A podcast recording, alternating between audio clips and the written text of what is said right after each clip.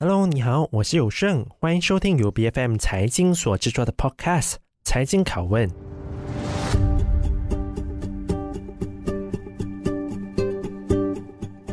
今天我们的节目要聊的便是大马距离老龄化的社会到底有多远？如果你还没有想过这个问题，我觉得你是时候要想一想了，因为根据政府最新的人口普查报告便显示，大马六十五岁或以上的乐龄人口比例。便已经达到了百分之六点八，大约有两百多万人口左右。这个数据的概念到底是什么呢？如果我们要按照联合国的标准去计算，只要老龄人口的比例占据了总人口的百分之七，其实便是老龄化的社会了。可是我们面临的问题到底是什么？每当我们父母年老的时候，我们好像都会看到很多的孩子会将自己的父母送进去老人院。但老人院这条路真的是最好的选择吗？面对步步逼近的老龄化问题，马来西亚又到底是不是一个适合年长者居住的国家？我们今天很高兴，本期的财经拷问节目里便有居家护理机构 Home Age 来到我们的节目当中，来跟我们聊聊大马的长照护理到底可以怎么做？为什么居家护理的理念这么重要？让我们来听听 Home Ish 大马区域总经理余伟顺的想法。伟顺你好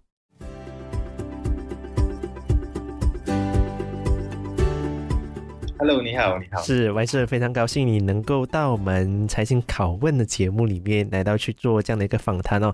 我们好不好先来去了解你们 Home Ish 到底是一家怎么样的一家的机构？你们是做专业护理的，到底专业在哪里呢？OK，二零一七年的时候，我们的 founder 居连他是新加坡人，他在外国在美国做了四五年工，然后他就回来回来新加坡，嗯，然后他就看到，哎，如果我今天我要找呃人来照顾他的，那时候他的亲戚有一个人需要照顾，然后他就找人的时候好像很辛苦很难讲，然后他就看到，哎，maybe there's a need，就怎样可以帮助这边的社会。之后他就开始在二零一七年在新加坡先，然后在啊、呃、马来西亚就是二零一九年啊二零一九年我们开始是啊，所以从那边我们就在 Klang Valley，在 KL，在槟城跟在新山。其实，那么作为一个专业的私人的护理机构，到底你们的业务有着什么样的一个特色？因为单单说护理机构的话，我可以想象到的几个的名字，像是呃 Noble Care，可能 HK Group。大概都有好几家，在马来西亚，甚至在甚至在新加坡，其实也是有的。你们觉得你们的业务有着什么样的一个特色呢？就看我们怎样 connect 那些 care pro 跟那些病人，嗯、然后其实也是最重要的，就是我们看我们有多少个 care pro 在在我们的 platform 啦。嗯，就到为止，在马来西亚，我有我们有大概过了一千个 care pro 在我们的 platform 了的。一千个其实其实也是不少了。对，是，然后这边里面是有护士，有呃专业人士，有 care experience caregiver，然后我们好像 last year 我们有很多那种 PPV vaccine center 是吗？嗯，so Home Age 是有 provide 这些 PPV vaccine center 护士去那边跟那些 PPV 打针。是，我可以看得出你们的 care pro 都是很专业的，你可不可以跟我们讲讲你们是怎么样来到去跟这一些的 care pro 这一些的？呃，专业的护理人员难道去邀请他们投入在这一个的行业里面？对于他们来说，这样的一个的行业，为什么在马来西亚是有必要的？说实话，全部都是马来西亚人啊，这些 care pro 全部。OK，呃，分两个 platform 先。第一个就是护士，大多数护士都是他们在医院做工，或者是在 clinic 做工，所以他们是在我们的 platform 这边做 part time，或者是有些有 join 我们 full time，所以这些全部会有经过。呃、uh，interview，然后我们有带他们的 skill 聊，然后我们才看他们适不适合做。嗯，然后如果不是护士，就是那种 professional caregiver 的话嘞，就很多人就其实可以呃、uh, apply 的。你 in order for for 你 to take up visit 啦，你需要经过那个 training 先，就是有好像 BLS training，那种 first aid 跟 foundation in caregiving 啦。嗯，好像怎样做 personal care hygiene。怎样帮那些老人家从轮椅怎样过去床那边，或者是怎样去厕所，这些全部真的是需要训练。但谈到关于人才培养的方面，因为你们目前都有一千多了嘛，看起来确实是不少的。但相信这也是非常难去啊、培养的一部分。为什么这么说呢？因为我可以想象得到的是哦，这些的居家的护理人员哦，他们的工作说得上是大概是二十四小时，你都需要 on call 的，你都需要随时来去 stand by。也不是每一个人他们都能够去承担这么这么 pack 的一这样的一个的工作，这么压力的一个的工作。在培养这样的一个专业人才里面，你们是怎么样去解决的？更何况现在的医疗人员是越来越少，你们是透过医院然后去合作，跟政府合作吗？还是你们亲自然后去栽培出来，自己那边栽培出来，然后也是看在 private hospital 里面呢，医院里面呢，你知道一直听到我们讲不够的设施吗？在在我国那些医院就是要的是做工而已，他们不要请 caregivers。如果你在外国的话，其实是五十八千是 caregivers，五十八千是 nurses 来的。那那种五十八千 caregiver 呢，他们就做别的东西，好像。Ordering service 啊，或者是就是跟那个病人量那个血压这些东西，caregiver 可以做到，不需要 nurses。在外国的正统的政府医院里面呢，体系里面其实是有分 caregiver 还有 nurses。但马来西亚其实就是 nurses 就一手包办。但是如果我我们有有好像 try to introduce that，但是因为那些 private hospital 已经这样子这样多年了。那目前其实有一些的医院来了去跟你们合作，来了去做这一块的东西吗？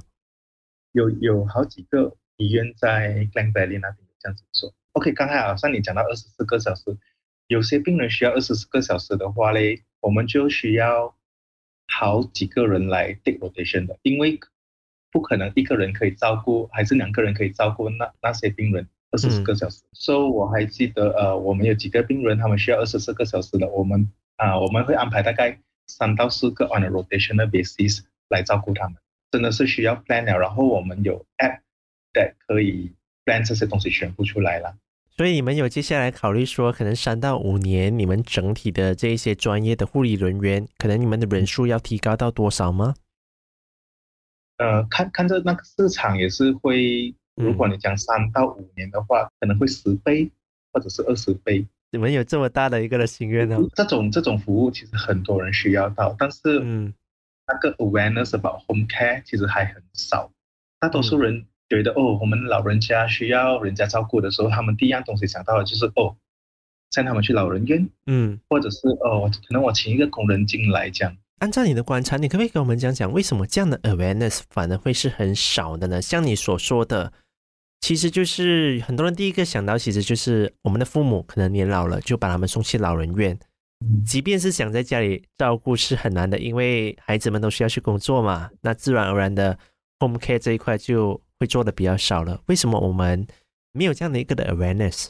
因为如果你看 home care 在我国的话，其实也是刚刚开始不久。是，如如果你讲老人院的话，就真的是很多年了，是吗？对，确实。如果你看别的国家，好像英国啊、呃、Australia 那些，他们真是很很有 established in the ecosystem where 他们的老人院跟在 home care 的也是有，他们是 interconnected 的。如果你讲现在连新加坡也是有，就好像今天有一个老人家，他们需要去一个老人院，但是没有位置，在新加坡政府他们就会安排人家去那个人的家来照顾他们先。所以像你这样子说的，其实那一个的 home care 的话，它还是很有优势，因为现在老人院都是爆满的一个的现象，很多个国家都是逐渐的往老龄化的那个的社会发展。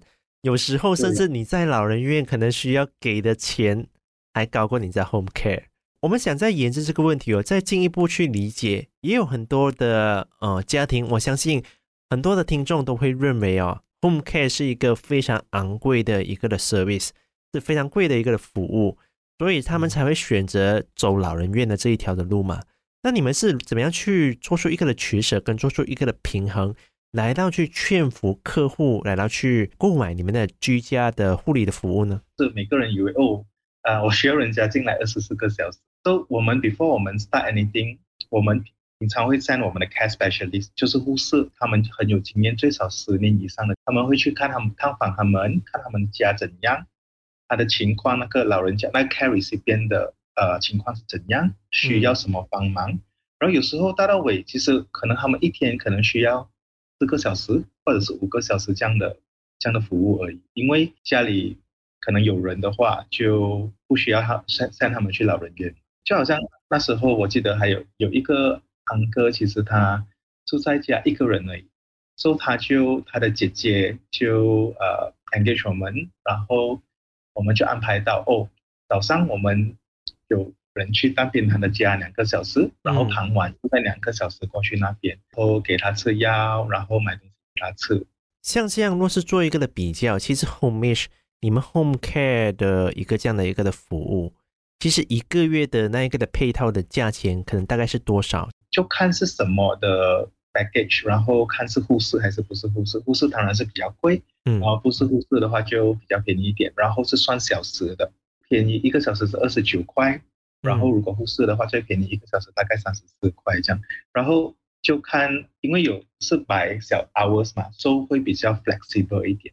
就如果你需要两个小时，可能你就可以用久一点。然后如果你需要长一点，你就需要买大一点的 package 了。对，用小时去计算，我就我就觉得是一个还蛮不错的一个的哦考量的点，因为。因为不是每一个人其实都能够负担的，可能一个月的这样的一个的配套，那是一个非常啊、呃、非常昂贵的一个的配套，也不是每一个人需要真的是需要二十四小时都需要有一个的人，因为有时候我们下班之后我们还会回家，我们可以自己来到去承担，就是照照顾我们父母的任务嘛。我们再我们再看回到底哦，其实马来西亚是不是一个适合老龄人口、老人家住的一个的国家？其实你是怎么去看？因为我们根据政府的统计，其实，在二零二零的时候，我们的人口老龄人口的比例是百分之六点八，这是一个几乎要步入老龄化的一个社会了。因为联合国的统计是百分之七就是老龄化的国家了。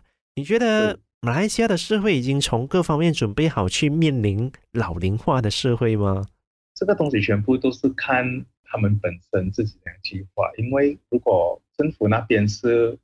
没有没有 any policies on 怎样照顾老人家，除了 healthcare，嗯，医院 cleaning 那些，我觉得我们政府其实做到很好一下。都、so, 如果你问我 Malaysia 在在我国，我们的天气那些算不错啦。如果因为如果我今天老了，我其实我觉得我会很怕冷。我们这边不会冷，然后也没有什么灾难，嗯，这个是很重要一下。没有地震，没没很少听到说有 tornado 还是。政策方面呢，你又是怎么去看？因为我们都知道，政府虽然是有一些的呃乐龄人士的行动的蓝图，还有一些的 policy 的政策，甚至也有一些的拨款的措施给有需要的群体。可是这样的一个的政策，就足以让我们做好准备步入晚年了吗？我真是不懂，在 another ten years 会是怎样啊？因为所看的，嗯、好像我们的 healthcare system 虽然是好，但是可以 sustain 嘛。怎 么怎么？你好像持保持一个比较悲观的态度。嗯，就以当前而言，你是你是觉得怎么样？就以当前而言，你自己对于整个你的观感是什么？我是觉得自己要做好准备，然后要足够的 savings，你要自己做你的 retirement plan 好好了。嗯，其实我觉得会问这个问题哦，我自己是在思考一个问题：当我们就是老的时候，我们好像似乎都会想到说，哎，老了，然后就是去老人院。但是对于很多人而言的话，其实这是有点可能不太正常，因为我们觉得老人院好像就是啊啊凄惨哦。虽然有一些老人院的服务可能好像比较好，但对一个老人家而言的话，其实是有这一个的嗯必要吗？毕竟他们其实都花了很多的年难道去养他们的孩子，也在这个国家工作，然后也是贡献良多啦。那除了走老人院的这一块，其实我们在于整个老龄的社区的培养里面。甚至在居家的护理的服务方面，其实马来西亚是一个比较还合格的一个的国家吗？对你而言，和新加坡比起来，你又是觉得我们是怎么样的？如果这样讲的话，其实在我国，我是觉得我们真的是要靠自己比较多，就是你要做好准备，就是 save in terms of 你的 savings，你要足够。你懂，现在很多人也是买 insurance 要，嗯，所以也是要 cover 你的 medical 全部，真的是要 cover 好好先。嗯有些钱来照顾自己咯，因为因为我们也是现在的儿子也是比较少，compared to 以前的父母那些会生比较多孩子，比较比较多 siblings。嗯，现在真的是比较少，最多可能两个三个这样算蛮多的。嗯，，so 很多人好像我们现在的年龄是觉得我们要 plan for 我们自己的 aging aging 的时候了。那我们那我们再看回 Homeage 本身，你们 Homeage 在接下来三到五年里面，你们有着怎么样的一个的发展的大计呢？你们希望在马来西亚里面要怎么样去推广 Home Care 这样的一个的服务？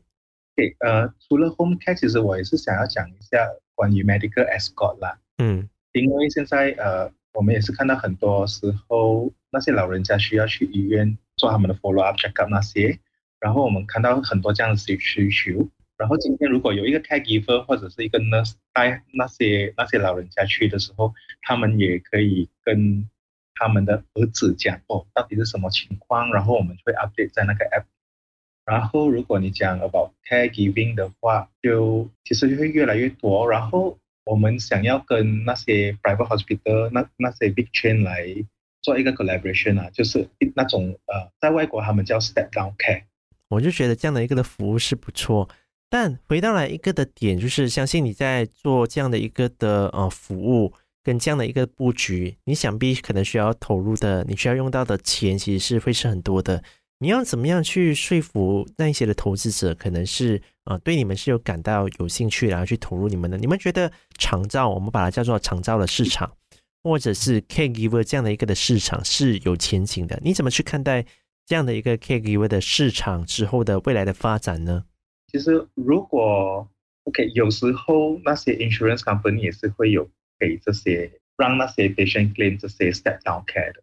好像如果你做了有些手术，然后需要 wound care 那些 insurance 那边其实也是有有包括了，好像三十天、六十天或者是九十天在你的 step down care 那边。但是其实那个 awareness 在市场上还是蛮少一下。如果今天我们可以把全部那些买保险的人知道哦，有这样子的 step down care，给医生知道哦，有这样子的 step down care，我觉得还有很多机会给呃，that is 有有 benefit 给那些病人跟医院的。嗯。所以接下来的话，你也会尝试啊，然后去跟这一些的所谓的医院或者或者是保险机构，然后去啊推广这样的服务吗？对，现在其实有有几个 project 在 work work in progress 的。在短期以内有可能吗？三到五年之内？啊，三到五年之内应该是可以。那其实 Homage 你们之后也是有考虑上市吗？呃，有的，但是在哪里是另外一个问题。因为、嗯、因为我们现在 operation wise，我们有在新加坡、马来西亚、Australia 跟、嗯、呃 Japan，嗯，然后可能还有两个国家还没有确定，是看市场上怎样哦。因为其实如果你看这种 home care 在亚洲的话，不是很多有 multi multiple country 的，嗯，in fact 只有 Homage 是 multiple country。如果你今天我们看中国的话，其实中国他们也是在他们自己的国家而已。但你们就可以做到别的国家也有。其实好像在新加坡，我们刚才讲到的那个 step down，呃，step down care 好像个 patient 要去老人院，但是没有位置是吗？嗯。然后新加坡有那种 tender 给这些 services 的去加的，其实 Homage 就拿到那个 tender 了。都变成后面在新加坡其实蛮大，然后连那个 Prime Minister 两年前的时候还是三年前的时候有提到 during 他们 one of 那个他们的 event，嗯，因为他 is something started from Singapore 嘛，所以他们也是蛮 proud about it。呀，然后你们还推广到别的国家，然后然后也是看那个最重要是看我们的 mission，我们 mission 真的是要呃、uh, care for for the first people in need。以老人家或者是呃、uh, step down care for 那些 patient，其实是蛮有意义的。嗯，好，那我们今天也是非常感谢 Homage Malaysia 的总经理李维顺到我们的节目当中来和我们分享公司的大计。那么我们也是希望他们所提供的服务能够帮到更多有需要的老人家。非常感谢维顺来到我们的节目当中，跟我们分享这么多，谢谢你。好，谢谢你。财经拷问是 BFM 财经制作的节目，可以在财经财经端麦和 BFM 的网站以及各大 Podcast 平台收听我们的节目。这个节目每逢星期三更新。对我们的节目有任何的意见，都可以编到我们的脸书专业。我是谭友胜，我们下期见。